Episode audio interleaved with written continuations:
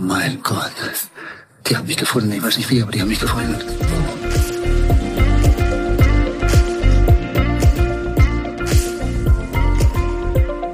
Und damit herzlich willkommen zum Master of Search Podcast. Falls du dich gewundert hast, was das am Anfang war, das war eine kleine Rezeption an einen großartigen Film aus den 80ern zurück in die Zukunft. Doc Brown wurde damals erwischt, wie er das Plutonium geklaut hat und er wurde gefunden. Was hat das jetzt mit der heutigen Folge zu tun? Naja, so wie Doc Brown fühlen wir uns auch gerade alle, die auf das Server-Side-Tagging gesetzt haben weil wir gedacht haben, dass wir damit die Intelligent Tracking Prevention, also der Mechanismus, der in den Safari und iOS-Geräten integriert ist, umgehen können.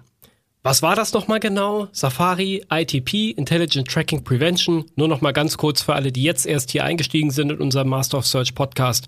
Die Intelligent Tracking Prevention hat anhand bestimmter Merkmale dafür gesorgt, dass die Laufzeit von Erstanbieter-Cookies, also das heißt Cookies, die im Kontext von Web Analytics oder anderen Systemen gesetzt werden, reglementiert werden auf eine maximale Laufzeit von sieben Tagen. Auf eine maximale Laufzeit, muss man jetzt noch ergänzen, von 24 Stunden, wenn die URL, die sozusagen ähm, hier ursächlich war, auch noch sogenannte Abfrageparameter enthielt. Also sowas wie UTM-Parameter, Click-IDs von Facebook und so weiter ist das sozusagen erkennbar in der URL vorhanden, dann wurde der Erstanbieter-Cookie auf 24 Stunden gesetzt. Das so viel mal zur ITP, Intelligent Tracking Prevention. Warum jetzt also aber diese Folge und dieses Update? Naja, äh, man könnte sagen, auch äh, Safari wird schlauer oder, oder äh, WebKit wird schlauer. Und da, da streiten sich so ein bisschen jetzt gerade die Experten, ob das, was Apple Safari ähm, da jetzt gerade macht, ob das so eigentlich noch in Ordnung ist. Aber hey, ähm, wenn es dein Produkt ist, dann bestimmst du die Regeln und dann ist das nun mal einfach so. Denn was haben sie jetzt gemacht? In dem Update, was es jetzt sozusagen gibt und was jetzt auch schon größtenteils verteilt sein wird, da haben wir einen neuen Mechanismus, der da greift. Und zwar ist es jetzt so, dass sich ITP, also die Intelligent Tracking Prevention, nicht mehr nur die, ähm, also nicht mehr nur die IP-Adresse anschaut, auf der sozusagen die Domain gehostet wird, sondern auch sämtliche Zugriffe, die von anderen Domains kommen, um das jetzt mal relativ einfach zu erklären. Und warum ist das jetzt so dramatisch?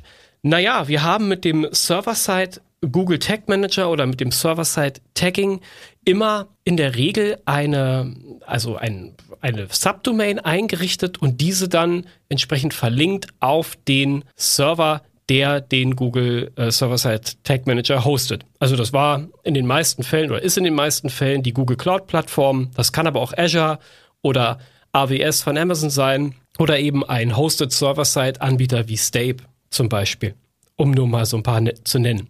So, was passiert jetzt? Jetzt guckt ITP im Prinzip, unterscheidet sich die IP-Adresse, auf der die Webseite gehostet ist, wesentlich von der, von der sozusagen weitere Zugriffe im First-Party-Kontext, muss man ja jetzt sagen, weil Subdomain, also xyz.deinedomain.de, ja, das ist ja sozusagen immer noch die gleiche Domain in dem Fall, von der dieser ähm, Server-Side-Request kommt bzw. gesendet wird.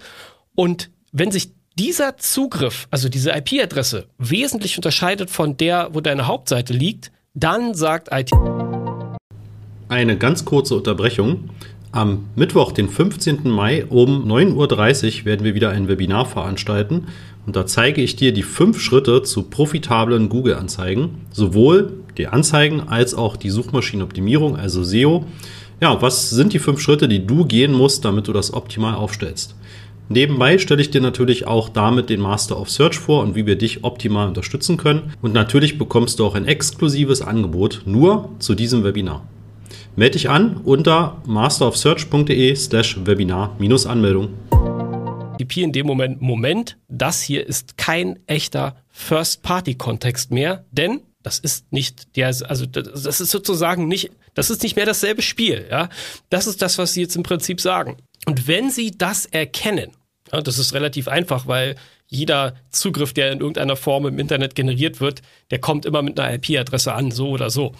Und wenn Sie das erkennen, dann begrenzt ITP die Lebensdauer von diesen Erstanbieter-Cookies. Also das sind zum Beispiel Google Analytics, möglicherweise Google Ads, möglicherweise äh, das Facebook-Tracking und so weiter.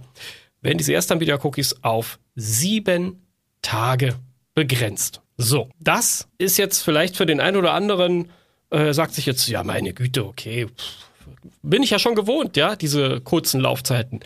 Ja, das ist richtig, aber Viele Werbebetreibende da draußen ähm, haben den Server-Side Google Tag Manager genau aus diesem Grund zum Beispiel auch eingesetzt, selbst wenn sie sich äh, an den Consent, also an den normalen Consent des Nutzers gehalten haben, in Form eines Consent Managements, dann haben sie das sozusagen eingesetzt, um diese doch sehr verschärfte Policy, die Intelligent Tracking Prevention WebKit Safari dort anwendet, ähm, gewissermaßen zu umgehen. Ich will es mal so formulieren, ja. Das heißt also, man hatte den Vorteil, dass dieser Cookie, der von dem äh, Server-Side Google Tag Manager, also von dem eigenen Endpunkt unterhalb dieser Subdomain, die man hatte, der, der da gesetzt wurde, der war mitunter sehr, sehr lange gültig. Also äh, lage mich bitte nicht fest, ne? aber äh, Worst Case äh, oder Best Case Fall in dem Fall waren die äh, Cookies dann so sogar noch nach einem Jahr drauf, die da sozusagen serverseitig